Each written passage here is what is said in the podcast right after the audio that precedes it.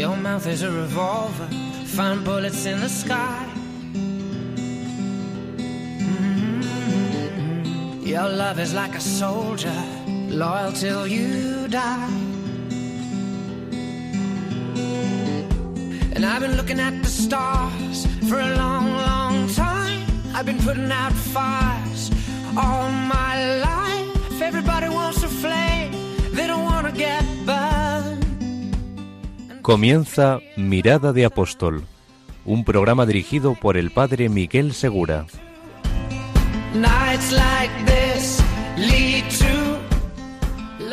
Muy buenas noches y bienvenidos a este nuevo programa de Mirada de Apóstol. Hoy todavía es domingo, como fue domingo el día de la resurrección del Señor y también fue domingo el día de Pentecostés, en la que estos pobres pescadores temerosos se convirtieron en apóstoles de Jesucristo y salieron por todo el mundo a dar a conocer el amor de Dios. Como sabéis, la finalidad de este programa es, como siempre, hacernos conscientes de la dimensión apostólica del cristiano y de lo que estamos llamados a vivir por simplemente conocer el amor de Dios en Cristo y seguirle con todo nuestro corazón. Así que hoy tenemos con nosotros un apostolado que os va a encantar, así que quedaos con nosotros porque tenemos dos invitados estupendos que nos van a hablar de un apostolado muy novedoso, porque en realidad me parece a mí que no se ha hecho antes. Así que os voy a presentar a nuestros invitados, que hoy son el padre Jaime Bertodano García. Muy buenas noches, padre. Muy buenas noches, Padre Miguel. Y nos acompaña también Ambrosio Arizu Doretti. Buenas noches, Ambrosio. Buenas noches, padre. Buenas noches a todos los oyentes. Quizás alguno de vosotros ya ha escuchado algo del apostolado que nos van a explicar hoy, que se llama Madre Ven. Ha sido explicado también en algunos artículos, me parece que incluso también en televisión, no estoy seguro. ¿Sí? En algún programa ha salido en 13, me parece. Sí.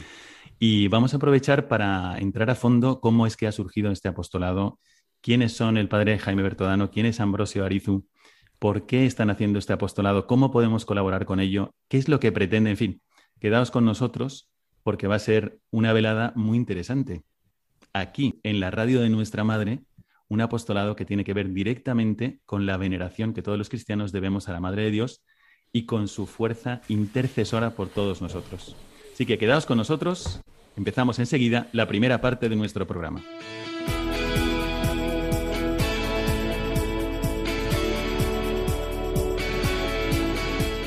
Mirada al presente.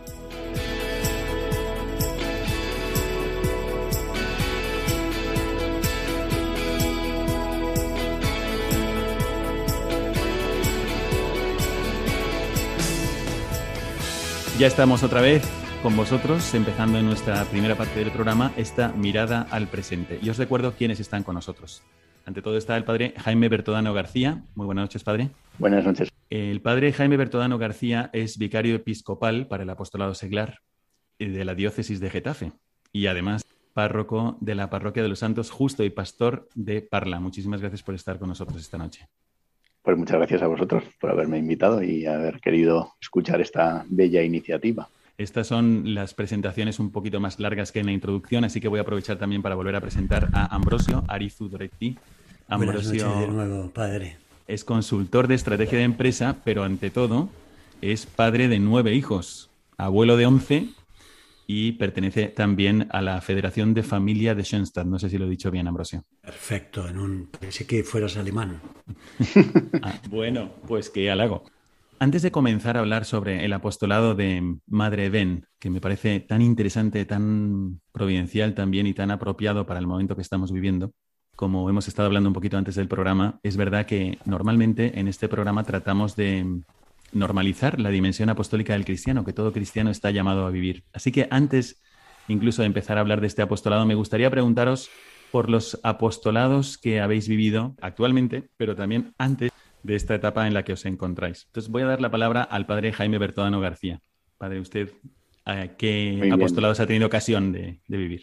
Pues desde hace muchos años ya que estoy en la, en la parroquia, soy cura de parroquia y, y, por tanto el Señor me ha regalado poder servir a los feligreses y poder aprender también de ellos a, a ser pastor con, con, el pueblo de Dios. Y, caminando con, estos fieles y caminando con también otros sacerdotes, pues he podido realizar diversos ministerios. El Señor me ha regalado mucho el contacto con las familias, lo cual para mí ha sido todo un, pues un regalo porque pues he aprendido muchísimo de la pastoral familiar, del acompañamiento a familias, del acompañamiento a novios, de, pues también del acompañamiento a, pues de los padres en la educación de los hijos y eso ha sido una, pues una preciosidad, ¿no? Y, y, luego también, pues, eh, también con los jóvenes he podido, eh, pues también tener muchos años de, ministerio, de acompañamiento.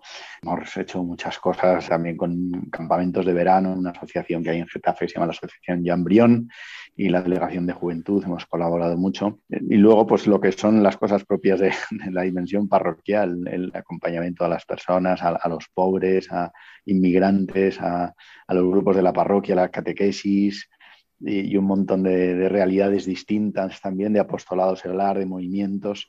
Pues la verdad es que el Señor, a, lo largo de estos años que, he vivido como, como, pastor y como párroco, la verdad es que el Señor me ha ido enseñando muchísimo de muchísimas cosas de la pastoral.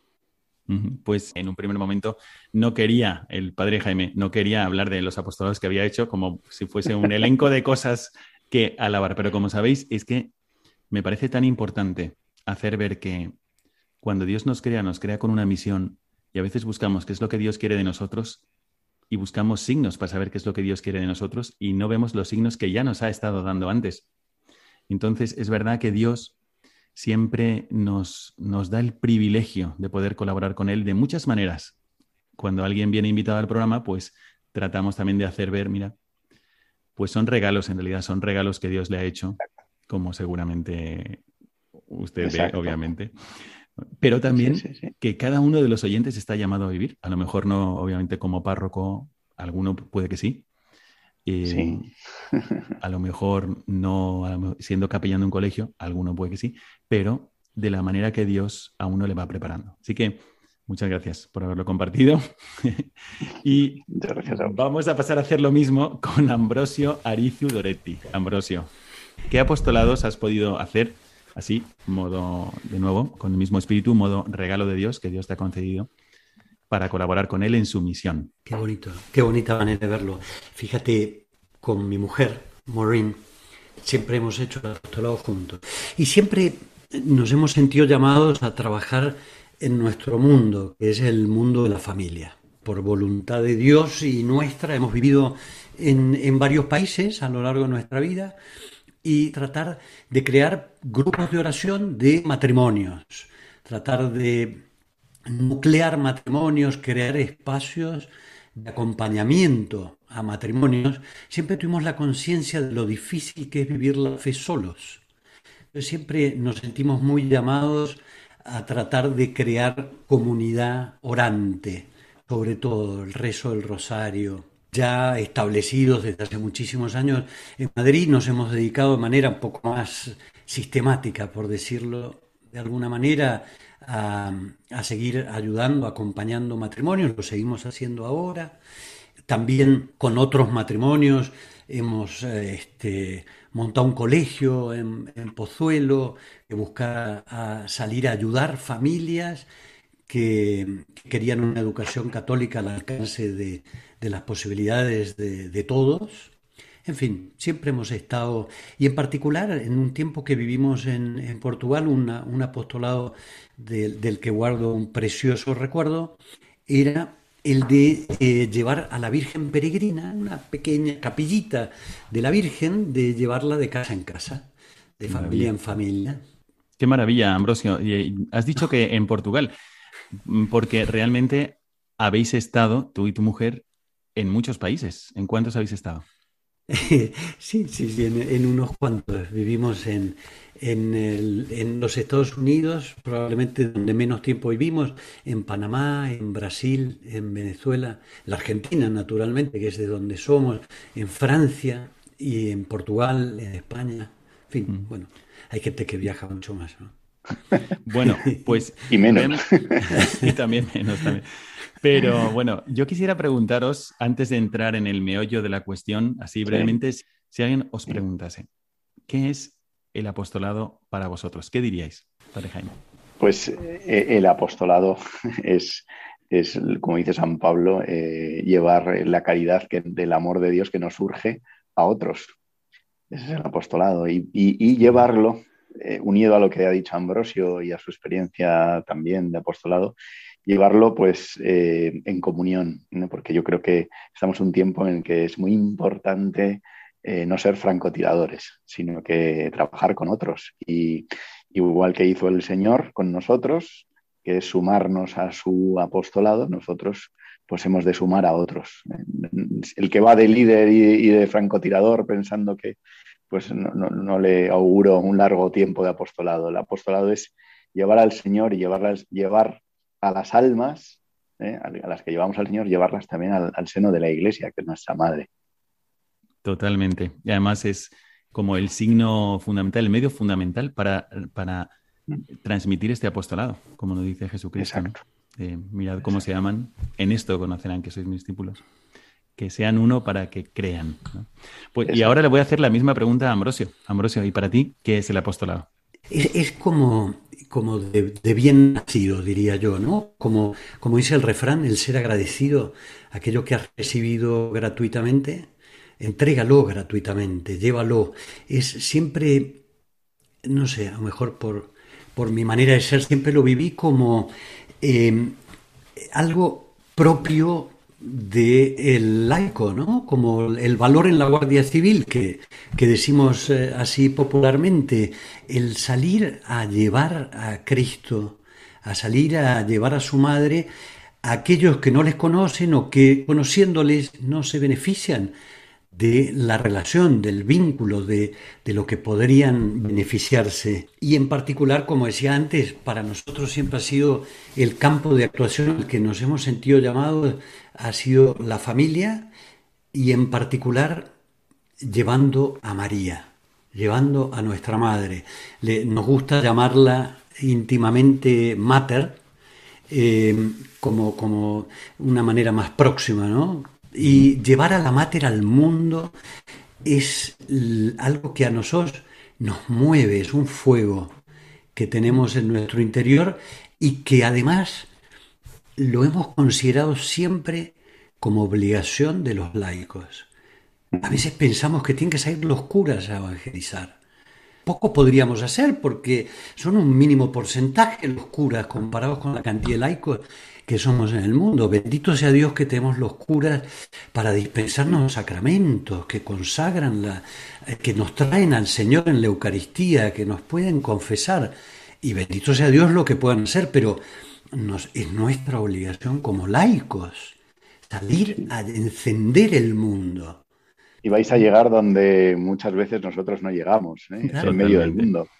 No, y bendito sea Dios cuando tienes la suerte de encontrarte con, sacerdotes como el padre Jaime, Claro que, es un, tiene un fuego que contagia y felices de multiplicar y de sumar. Pero la iniciativa no debemos esperar que venga de la iglesia, que venga de los sacerdotes, que nos marquen el camino. Siempre lo hemos vivido así y, y es este, algo que, que nos ha marcado siempre un poco en nuestra vida. Me parece una experiencia estupenda de apostolado, ¿no? es verdad, la iniciativa, la iniciativa viene del Espíritu Santo y basta tener el oído abierto y eso todos, todos los cristianos, por el bautismo. Tenemos que estar abiertos al apostolado. Así que bueno, muchísimas gracias. Pero ahora lo que están esperando los oyentes, y yo también, honestamente, porque hace unos días, que me parece que fue el 11 de febrero, salió una noticia que decía lo siguiente un grupo de laicos y sacerdotes han puesto en marcha una peregrinación que se ha dado a conocer este jueves 11 de febrero al celebrarse la Virgen de Lourdes. Esta iniciativa me parece que se llama Madre Ven, así que me gustaría preguntaros, ¿en qué consiste y cómo ha surgido esta iniciativa? Padre Jaime, ¿te parece? Pues Madre Ven es, eh, yo digo que es una letanía del corazón y que la Virgen, el Espíritu Santo, va poniendo en el corazón de, las personas que las que ella va llamando, pues eh, el, deseo de que esto se realice. Y, por eso es una iniciativa, yo creo, y estamos viendo que pues es la Virgen y el Espíritu Santo la que va moviendo. Y, va, y, surgió de una manera muy sencilla, que es a través del testimonio de otros. Y, en esos apostolados vimos como una llamada también a nosotros. Estoy hablando de, tres cosas concretamente. ¿Qué, cuáles son esas, eso que La primera de ellas, podríamos decir que es la consagración que hubo de España y Portugal en, en Fátima, al Inmaculado Corazón de María, el 25 de marzo. Eso es una cosa que nos puso como, como en la mirada a María en medio de la, dificultad y, la, situación que vivimos. La segunda de ellas es una cosa mm, que también ha tenido lugar muy, próximamente, el 25 de marzo, el 29 de marzo, que fue la renovación de las, de la, de las diócesis católicas de Inglaterra a la Virgen de Walsingham. Y, fue un acontecimiento en Inglaterra, creo que muy fuerte y muy providencial que se hizo el domingo siguiente, el 25 de marzo, precisamente.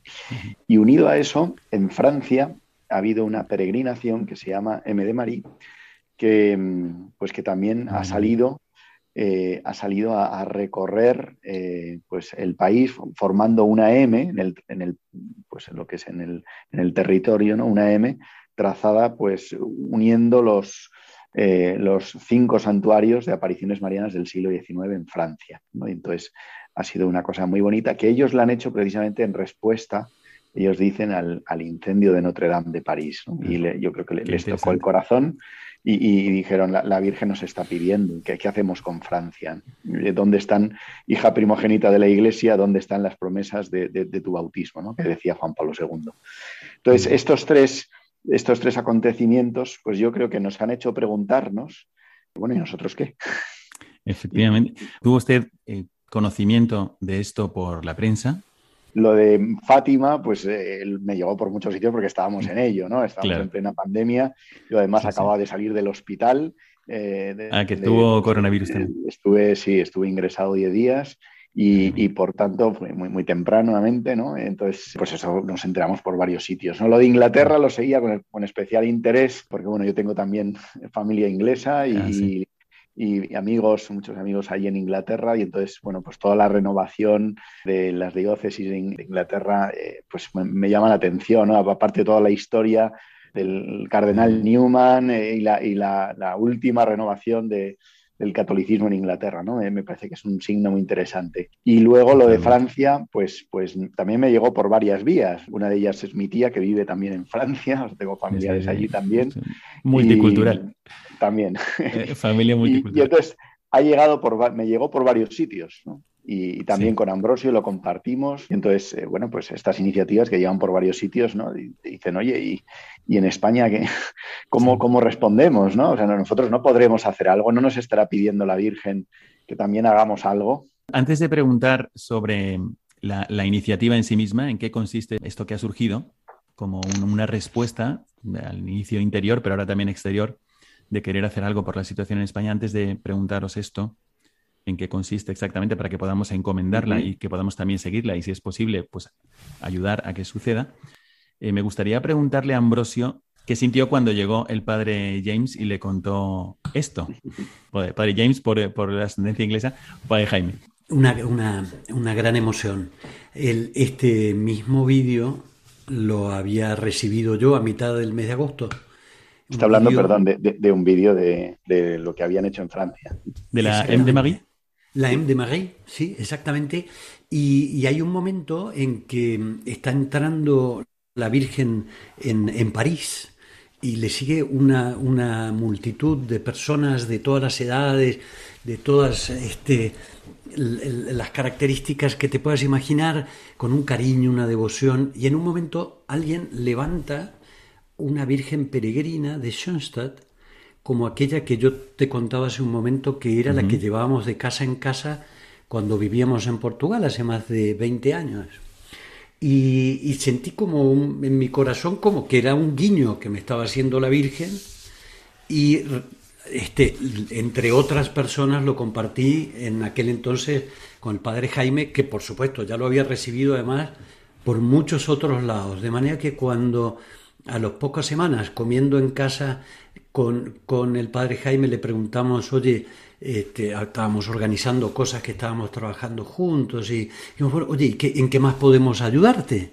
Dijo, bueno, yo tengo este sueño de por qué no podemos hacer lo mismo de Francia, aquí en España, ¿qué más y qué menos? Me encanta.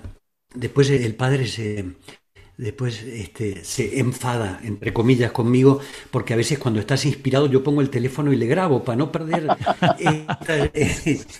entonces, dijo algo así como, y lo tengo allí grabado, oye, ¿qué más y qué menos podemos hacer por España que pedirle a la Virgen que venga, que vuelva, tal como lo hizo con Santiago? ¿Acaso estamos peor que Santiago, y probablemente estamos peor que Santiago cuando ya se marchaba de España, y vayamos a la Virgen a Éfeso, digámosle, ven, madre, ven, ven a consolarnos.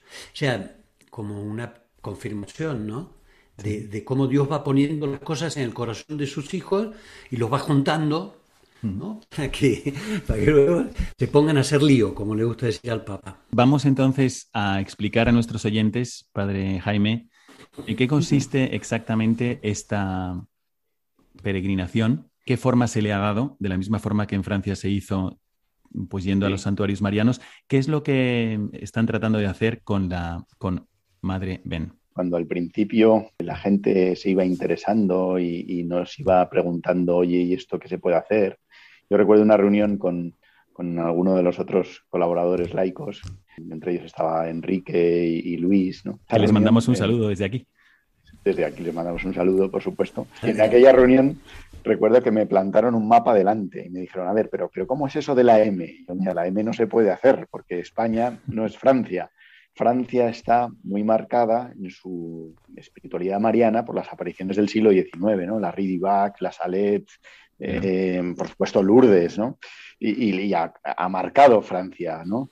Pero en España tenemos una, espiritualidad mariana distinta, que tiene sus propias raíces. Entonces lo que habría que hacer es españolizar lo que hicieron en Inglaterra, lo que han hecho en Francia, y hacer una cosa nuestra, hacer una cosa que, vaya a nuestras raíces y a, nuestra historia y a nuestra espiritualidad mariana.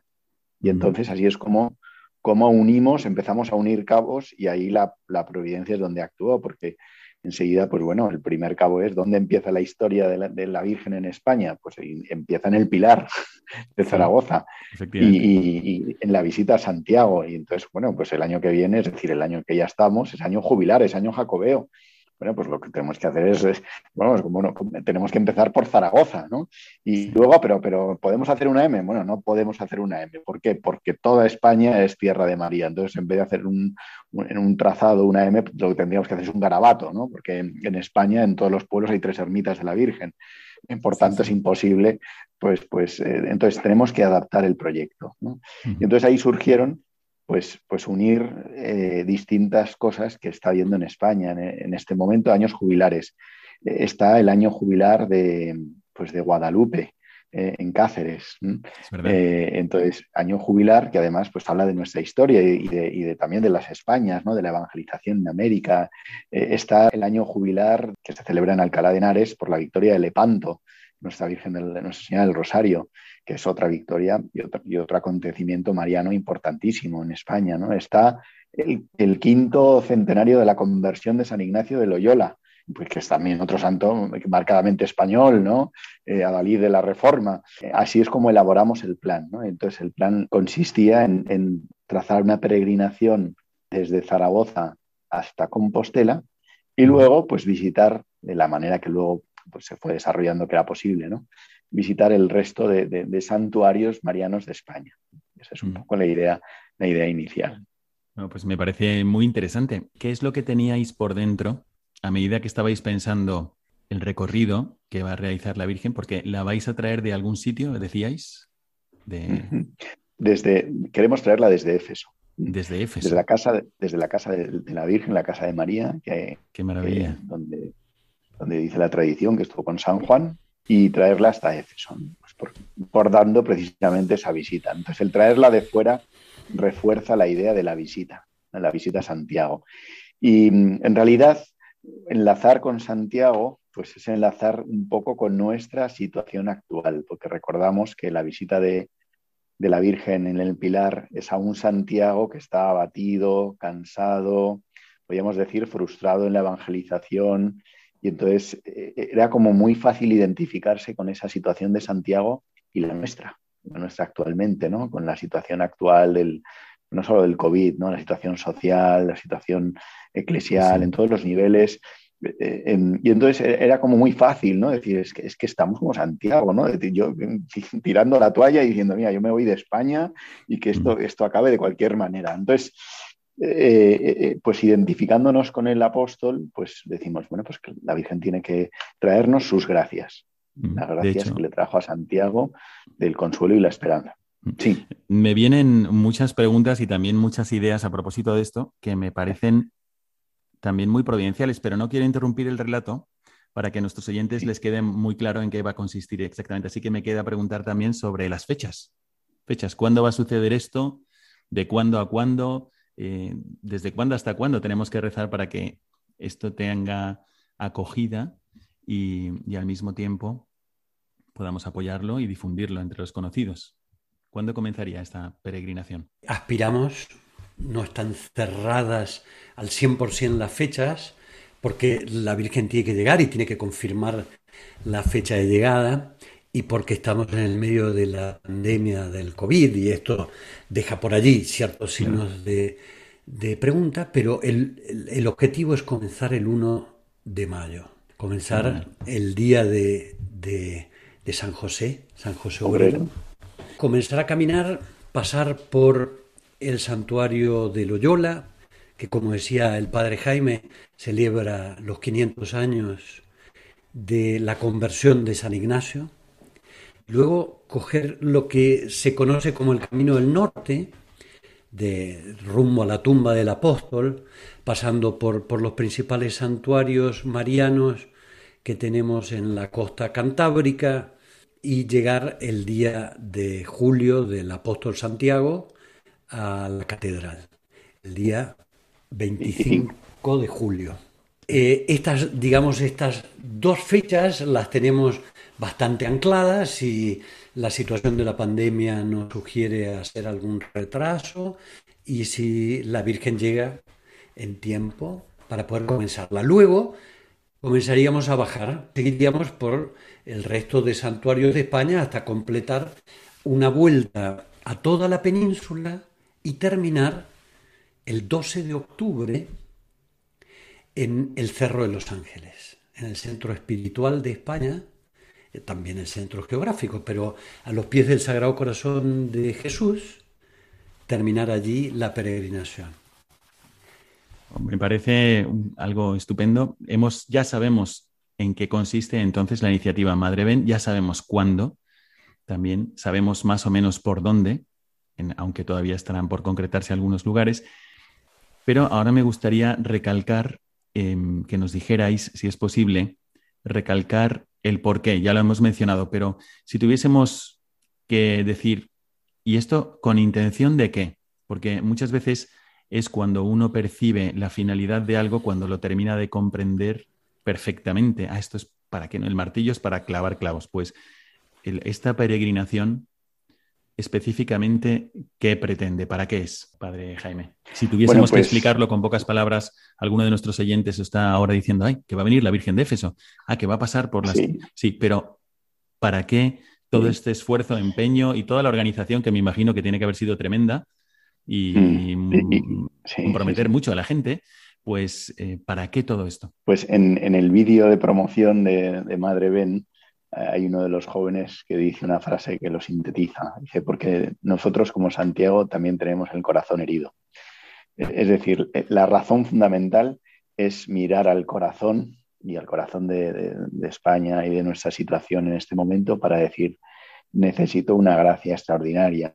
Y, y precisamente estando en el año jubilar de Santiago, ¿por qué no pedirle a nuestra madre que nos dé sus gracias, las gracias que le trajo a Santiago? Y entonces, porque las necesitamos. O sea, necesitamos primero la gracia del consuelo. El consuelo que enfermos, que, gente que se ha quedado sin trabajo, que, gente que lo ha pasado mal, con miedos, que gente que, pues, que tiene heridas del cansancio, de, cualquier tipo, también el cansancio y el hastío de la evangelización. Entonces, la Virgen nos consuele y, recibamos la gracia de su consuelo.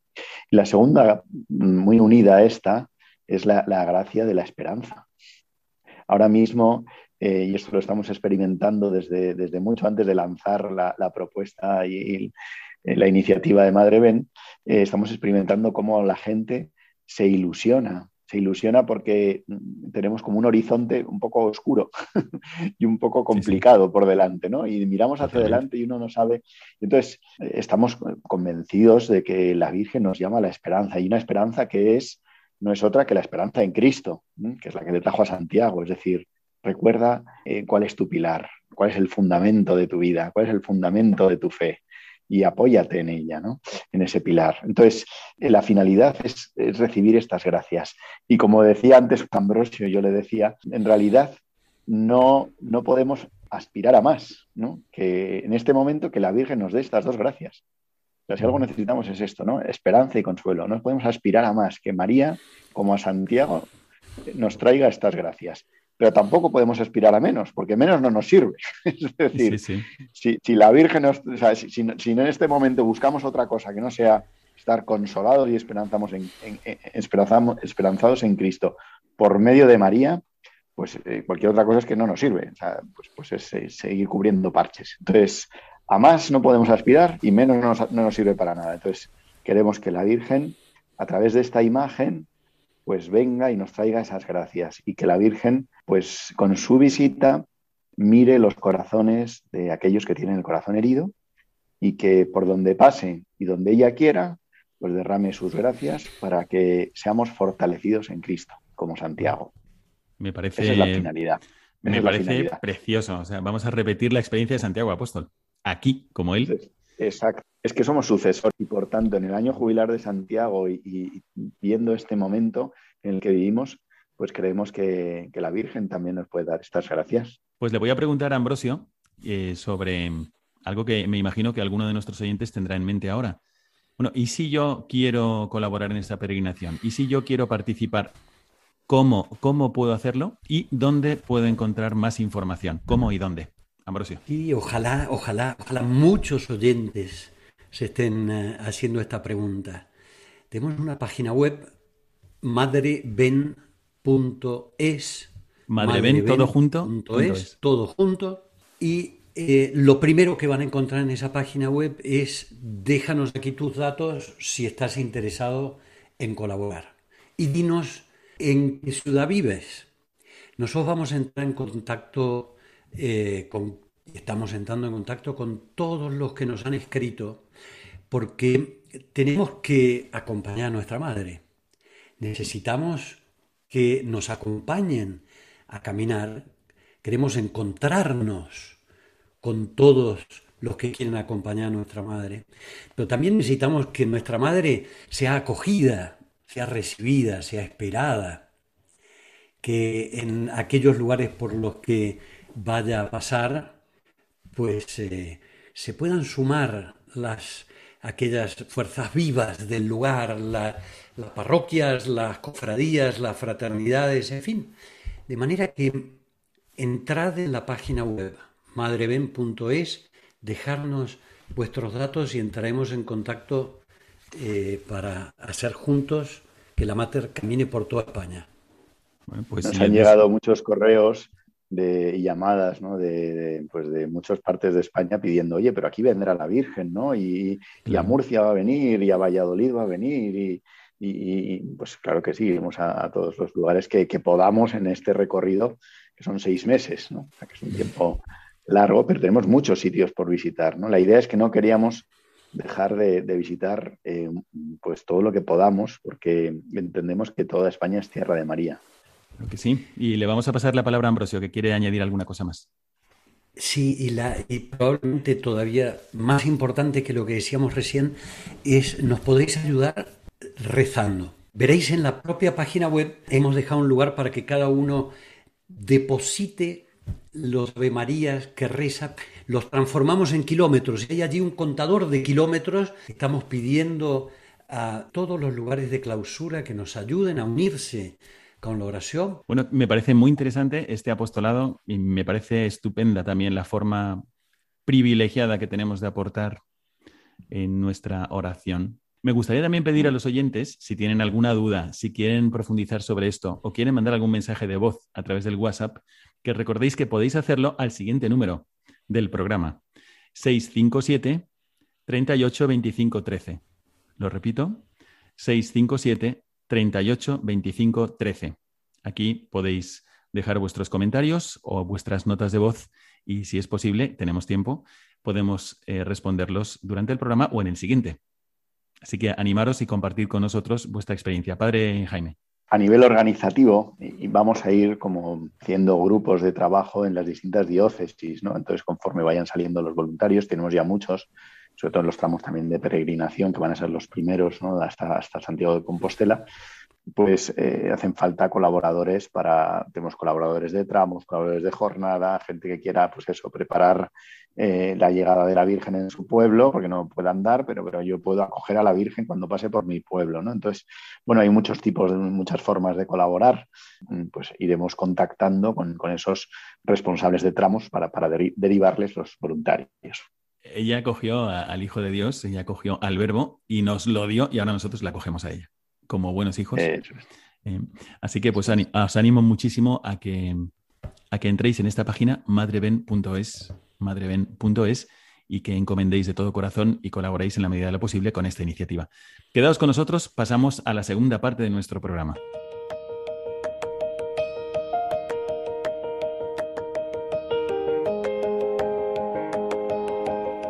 Mirada al Magisterio.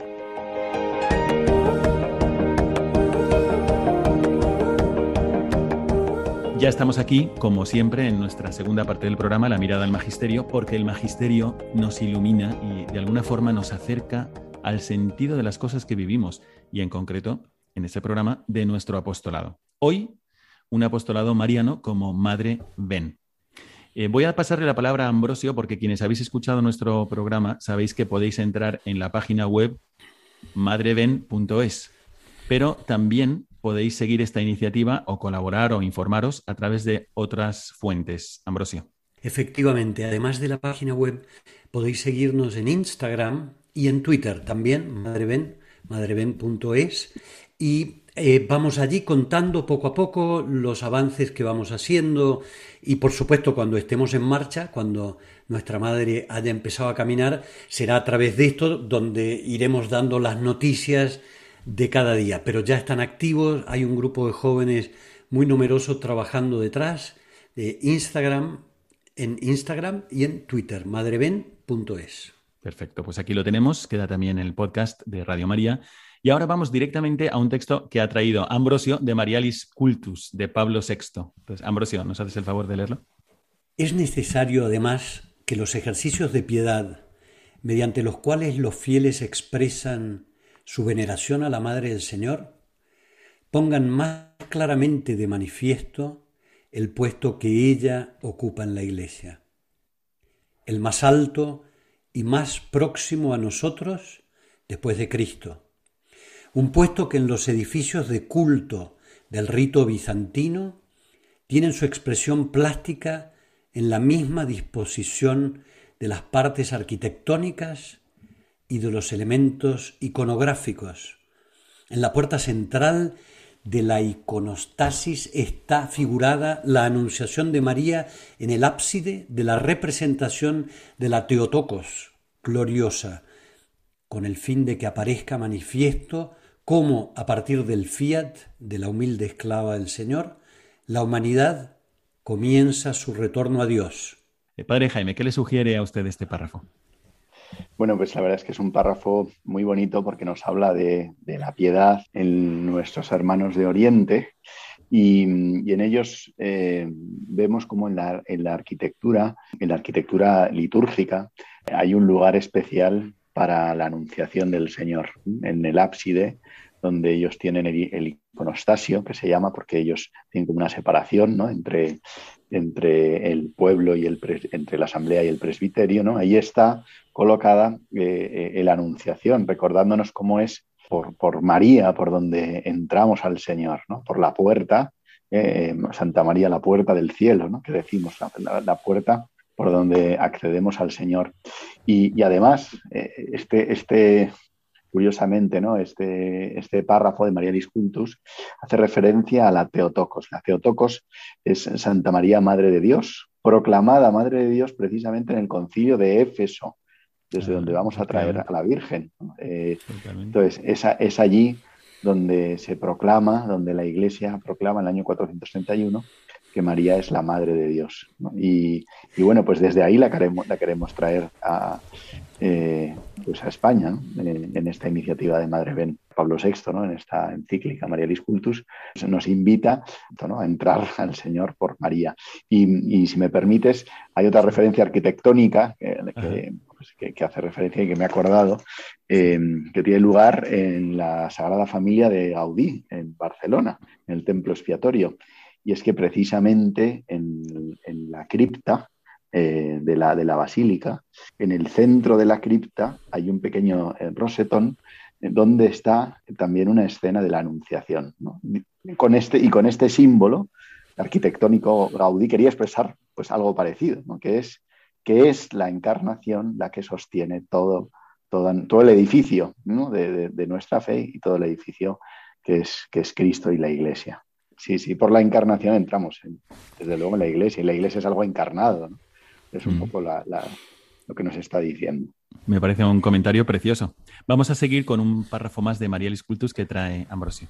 La misión maternal de la Virgen empuja al pueblo de Dios a dirigirse con filial confianza, aquella que está siempre dispuesta a acogerlo, con afecto de madre y con eficaz ayuda de auxiliadora.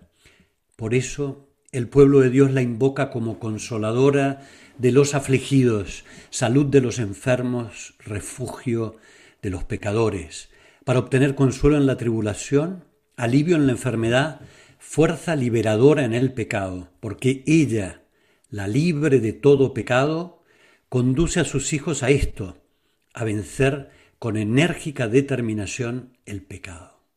Me viene a la cabeza una, una anécdota que, cuenta el Papa Francisco de sus tiempos de obispo de, Buenos Aires y que creo que tiene un valor simbólico mm, este, importante con Madre Ben. Él cuenta que todos los años había una peregrinación multitudinaria al encuentro de la Virgen de Luján. Un santuario, una imagen muy... Muy visitada, eh, sí. Muy visitada. Y él cuenta que a ambos lados del templo se ponían a confesar. Y él pasaba horas y horas de obispo, de arzobispo, de cardenal, él pasaba horas y horas allí confesando. Y que al cabo de los años se dio cuenta que cuando confesaban los confesionarios del lado izquierdo, las confesiones de los hombres, lo estoy diciendo con mis palabras, ¿eh? no, no es así textualmente como él lo dice, pero las confesiones de los hombres eran muy livianitas, era casi como un trámite. Pero que los años en que le tocaba confesar en los confesionarios de la derecha, le llegaban personas que venían a transformarse, confesiones después de muchísimos años que realmente estaban convirtiéndose. Y dice, y tardé años en darme cuenta, ¿saben cuál era la diferencia? Que al templo se entraba por la puerta izquierda y se salía por la puerta derecha, en la parte de atrás naturalmente. De manera que los que venían a confesarse el lado izquierdo acababan de entrar, pero los que venían a confesarse el lado derecho ya habían pasado delante de la Virgen. La Virgen ya les había mirado, les había tocado su corazón y luego, cuando empezaban a caminar para salir, se confesaban. Es una anécdota preciosa, muy a cuento de esto y muy a cuento en palabras más eh, aterrizadas de lo que tan bien decía antes el padre Jaime, de por qué queremos llevar a la Virgen a caminar por España. Queremos que nos mire a todos. Pues tendremos que prepararnos para las mejores confesiones, porque va a pasar por toda España, así que va a transformar. Es verdad, es verdad. ¿Quién, quién, mira, ¿Quién mira a Jesucristo como su madre? Nadie. Como te lo contagie, pues las ofensas que hayas hecho a su hijo, ahora, ¿sabes? Hasta las pequeñas omisiones van a resonar en nuestro corazón. Y es verdad, eso nos lo da la Virgen María sin, sin querer y nosotros casi sin pedírselo. nos, ayuda a mirar a Cristo de otra manera, ¿no? Así que efectivamente cambia la, relación con Dios, la, relación con los sacramentos. Pues nos estamos acercando ya al final de esta segunda parte, así que le voy a pedir al padre Jaime que si nos puede leer un texto. De Mater, de Juan Pablo II. Juan Pablo II. Dice así.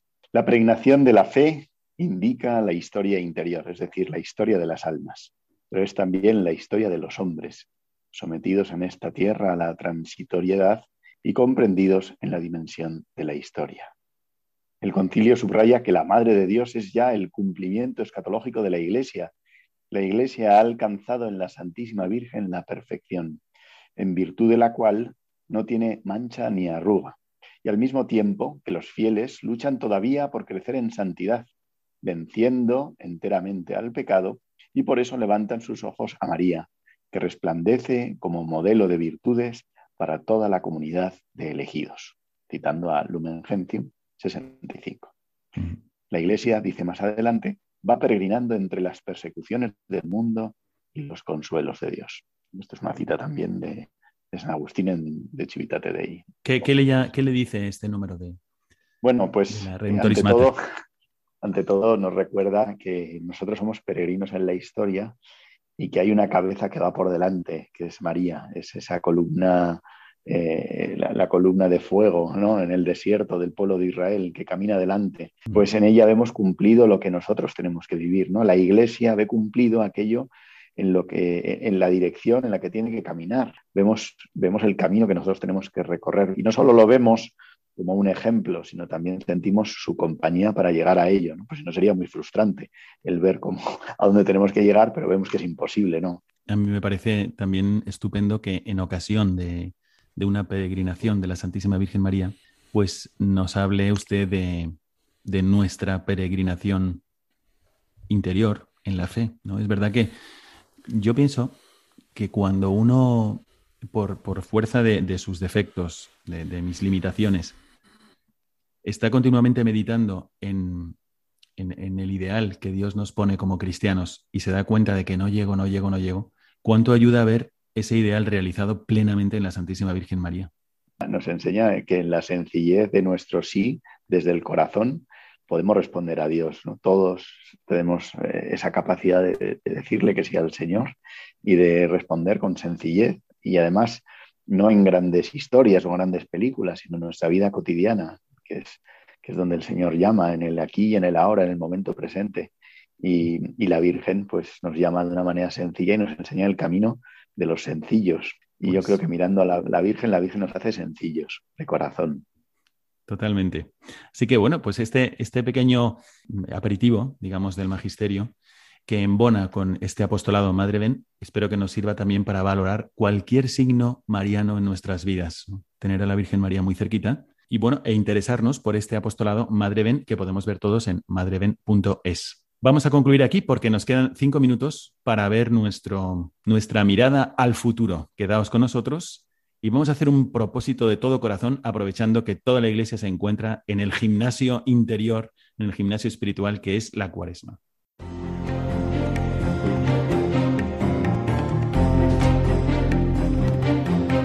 Mirada al futuro.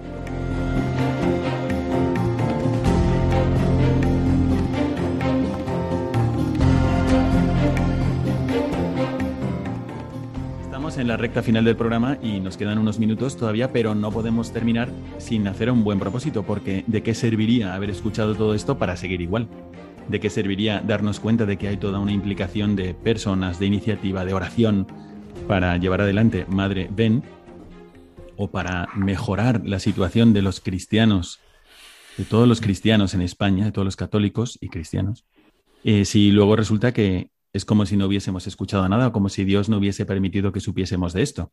Así que voy a pasar la palabra al padre Jaime para que nos aconseje alguna cosa. ¿Qué nos sugiere, padre? ¿Qué podemos hacer? Mirada al futuro. Pues para mirar al futuro, yo lo primero es recoger las palabras que, nos decía la Iglesia en la liturgia en el miércoles de ceniza.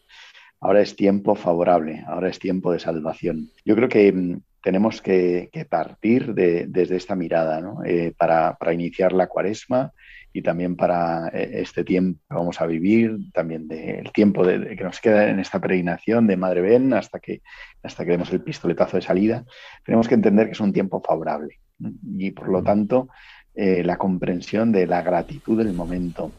un tiempo favorable significa que Dios, que Dios está de nuestro lado, que, que Dios no nos va a abandonar, que Él va a poner los medios para salvarnos, para ayudarnos, para empujarnos.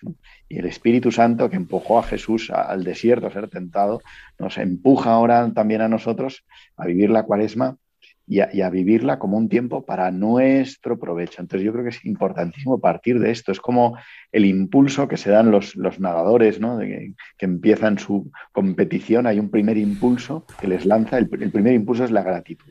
Dios, eh, Dios nos invita a vivir un tiempo favorable. Y, yo creo que esto es, como un punto de partida eh, necesario, saber que vamos eh, viento a favor, aunque parezca lo contrario. Aunque parezca lo contrario, efectivamente. Voy a, quisiera decir una reflexión sobre esto, Padre Jaime, si me permite. pero antes voy a recordar a los oyentes que, a ver, que podéis participar vosotros también sugiriendo qué podemos hacer, cómo podemos ayudar a Madre Ben, cómo podemos vivir mejor estos próximos 15 días de cuaresma, escribiendo al WhatsApp del programa, al número 657 38 25 13. 657 38 25 13. Pero el Padre Jaime estaba diciendo que es el tiempo favorable. Y uno puede decir, pero ¿cómo va a ser el tiempo favorable? Si estamos todos medio confinados, enfermos. No, no. Yo estaba pensando durante todo el programa en esto que me estaba callando hasta ahora. Y es, ¿os acordáis de lo que escribe San Pablo a los Gálatas? O sea, San Pablo, el apóstol, el apóstol. San Pablo escribe a los Gálatas y dice, esa enfermedad que fue ocasión de apostolado, no me rechazasteis. San Pablo tuvo una enfermedad que los historiadores y los exegetas debaten si fue ceguera, porque a, continuación dice, alguno de vosotros me hubiese dado sus ojos, o a lo mejor era epilepsia, algo así. Es decir, San Pablo convirtió el momento de enfermedad, lo convirtió en ocasión de apostolado. Y uno dice, bueno, yo no estoy enfermo, pero he perdido el trabajo, o no, estoy pasando por una situación de carestía material tremenda.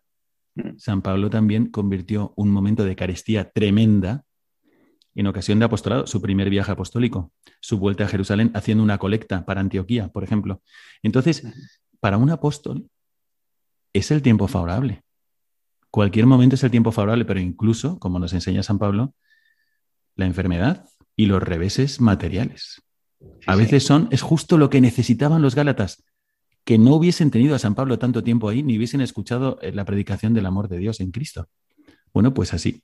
A lo mejor sin esta pandemia no hubiese venido o no se hubiese iluminado el corazón del padre Jaime, de Ambrosio, pensando, vamos a traer a la Virgen desde Éfeso para que nos recuerde cómo mirar a Cristo, cómo amar a Cristo. Así que yo creo que, tenemos que llenar el corazón de esperanza y de entusiasmo para vivir el apostolado a fondo. Voy a pasar la palabra a Ambrosio, que le está pidiendo el micrófono. Ambrosio, aquí lo tienes. Poco que sumar a, las cosas que, que, habéis dicho a modo de propósito, pero algo muy sencillo que nace desde lo hondo de mi corazón, dedicar estos días de cuaresma a honrar a San José, a imitar a San José, a pedir a San José que nos ayude a guardar nuestra conciencia pura, que nos ayude a acudir a, la confesión con frecuencia, a honrar a San José, aunque solo sea con una pequeña jaculatoria al día, en el momento que nos acordemos. Quisiera añadir que este propósito sería un propósito que le encantaría a la Santísima Virgen María, como no estar cerca de San José en este año, que además yo pienso que San José era el hombre más feliz del mundo. Levantarte, abrir los ojos, y María y, Jesús. ¡Qué maravilla! Pues que nos enseñe también a nosotros, en medio de tantas carestías como tuvo él y tantas dificultades él, y tan parecido a nosotros que nunca vio un ángel, sino que tuvo sueños. Pero estaba, su corazón estaba enamorado de Dios. Pues bueno, y no sé si queréis añadir alguna cosa más a propósito de la cuaresma y este horizonte que se nos revela, porque nos queda un minutito, pero y si pues no, pues concluimos el programa. Padre Jaime. Pues algo muy práctico y muy fácil que nos pide la Virgen, que es rezar el rosario, cogernos a esa arma que tenemos para, para funcionar y para vivir la vida de la fe y, que la Virgen nos vaya guiando. Eh, hay que cogerse con confianza el rosario y rezarlo. Y, en esta sencillez la Virgen irá haciendo que el Señor esté en tu corazón. Y yo creo que con esta propuesta, de esta iniciativa de Madre Ben, pues tiene que haber muchos rosarios, porque necesitamos de, la oración sencilla para llegar al Señor y para llegar a, pues, al propósito que Dios quiere para, para nosotros. Mm. Y rezarlo con humildad, porque también es verdad que es un tiempo de arrepentimiento, de conversión. Y, es muy curioso, muy interesante lo que le dice el Apocalipsis a la iglesia de Éfeso. De Éfeso vamos a traer a la Virgen.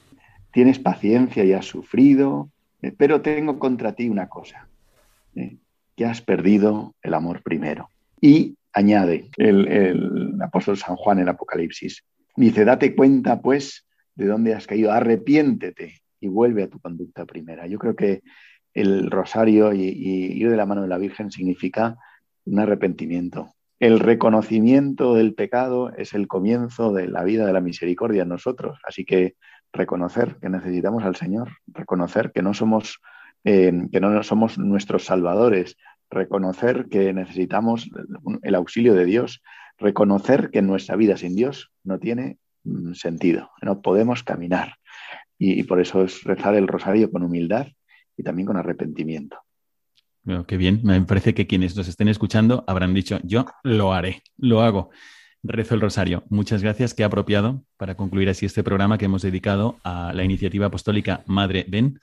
A mí me queda simplemente agradecer de todo corazón la presencia del padre Jaime Bertodano García, vicario episcopal para el apostolado seglar de la diócesis de Getafe. Muchísimas gracias, Padre Jaime. Muchas gracias a ti y a, toda Radio María por escucharnos. Y, muchísimas gracias también a Ambrosio Arizudretti, que es de la Federación de Familia Schoenstatt.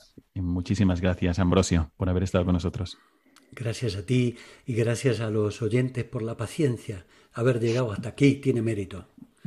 bueno, pues desde aquí un servidor, el Padre Miguel Segura, os manda a todos la bendición sacerdotal. Que Dios os bendiga. Your mouth is a revolver, find bullets in the sky. Mm-hmm. Your love is like a soldier, loyal till you die.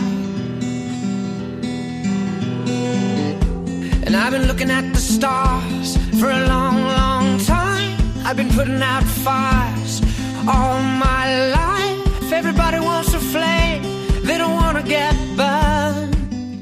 Acaban de escuchar el programa Mirada de Apóstol, dirigido por el padre Miguel Segura.